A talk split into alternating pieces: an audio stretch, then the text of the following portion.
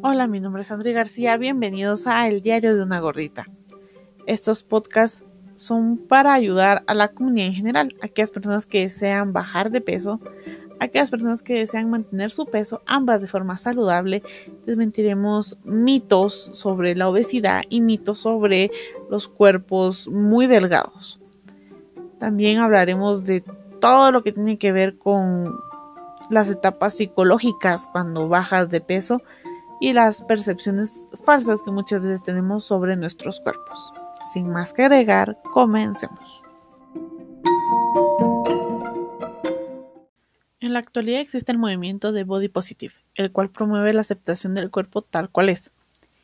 Y es que es obvio que en los medios de comunicación se ha dedicado a manejar un concepto de belleza para hombres y para mujeres muy irreal, llegando a afectar la autoestima de muchas personas, sobre todo el de las mujeres. Se manejan ideales irreales del cuerpo que muchas veces nos hacen sentir presionados por llegar a uno de los tantos ideales que manejan los medios y la sociedad. Pero esta corriente o filosofía ha llegado a un extremo peligroso en cierto sentido. He visto en diferentes redes sociales cómo personas con obesidad lo han tomado para decir que está bien ser así, que es el cuerpo que tienen. Claro, podrían pensar que a mí que me importa si es su vida y no la mía. Pero la realidad es que tener una enfermedad como la obesidad no es algo positivo. Y sí, debemos reservarnos nuestra opinión, porque obviamente no nos están preguntando qué pensamos sobre su forma o estilo de vida. Lo que sí puedo decir por experiencia propia es que no es nada agradable llegar a tener síntomas que aprendes a ignorar pero que son serios y deberíamos de poner atención como los siguientes. Poco descanso. Desde los 11 años recuerdo despertar muy cansada y sentir que la noche no me alcanzaba a pesar de tener bastantes horas de sueño. Un tiempo después me enteré por mi mamá que durante las noches dejaba de respirar y ahí llegaba a moverme o a acomodarme. Era así todas las noches. La razón por la que dejaba de respirar era porque mi propio peso impedía que mis pulmones expandieran como debían, y de cierta forma me estaba aplastando a mí misma. Problemas hormonales. En el caso de los hombres es la aparición de busto o aumento de los pechos, algo que puede resultar incómodo. En el caso de las mujeres puede ocasionar ovario poliquístico, que a su vez puede causar otros síntomas visibles en el cuerpo como acné excesivo, vello corporal grueso, dolor en los ovarios y para ambos géneros sudoración excesiva con mal olor. Manchas oscuras. Estas manchas suelen aparecer en el cuello y las articulaciones.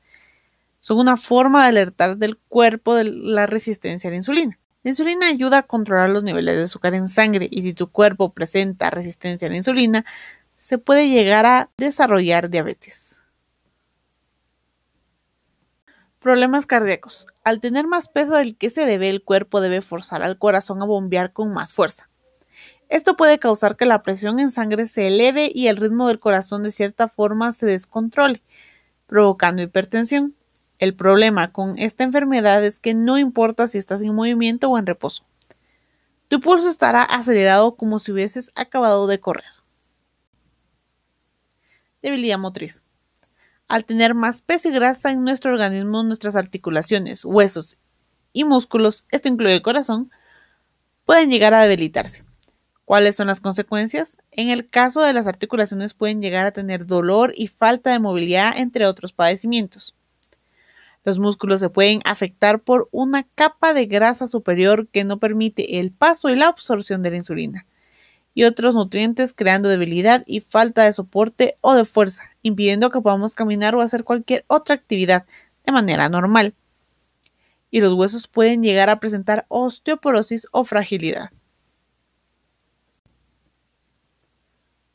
Los padecimientos pueden llegar a ser demasiados cuando se tiene obesidad. Está bien aceptar tu cuerpo tal cual es y no hay límite para las formas y tamaños de los cuerpos. Pero si tu cuerpo representa un peligro para tu salud e incluso tu propia vida, es momento de pensar en un cambio. También hay que pensar que porque sea alguien gordito no significa que coma demasiado. Puede estar pasando por otro padecimiento médico que le impida cambiar físicamente y como dije al inicio, si no te piden tu opinión o no sabes, es mejor no decir nada. Y no olvides que el Internet es una herramienta genial.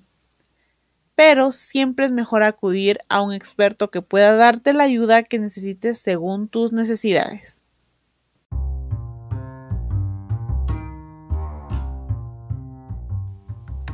Y eso ha sido todo por este podcast. Espero que les haya gustado, que pues mi experiencia eh, les sirva para poder comenzar este viaje del cambio de peso, del cambio de vida, del cambio de cuerpo.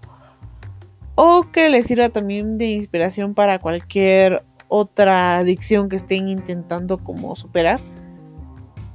Eh, recuerden también que si desean dejar como alguna anécdota de gordofobia, de gente que les haya dicho algo, eh, los haya tratado mal, incluso los haya agredido, pueden hacerlo por medio de nuestra plataforma de Discord. Eh, pueden pedir que sea totalmente anónimo. O también en Facebook o en mi Instagram. Los links van a aparecer en la descripción. Y de forma anónima, pues yo puedo hacer llegar las historias al público en general para que sepan el problema que existe de discriminación por la apariencia física nada más. Y si desean ya hacerlo así como con su propia voz y contar su historia, aquí en Anchor pueden entrar, hay un botón que dice message o mensaje y ya con su propia voz pueden contar su anécdota y también la puedo transmitir aquí, no hay ningún problema. Ahora, si quieren leer todos los demás eh, blogs, que también se les va a ir agregando un podcast, pueden entrar a el diario una gordita 4.wordpress.com y leerlos todos o esperar hasta que salgan los, los siguientes episodios. Recuerden que todos los sábados nos encontramos aquí a la una de la tarde. Los aprecio y que tengan un lindo sábado. Hasta la próxima.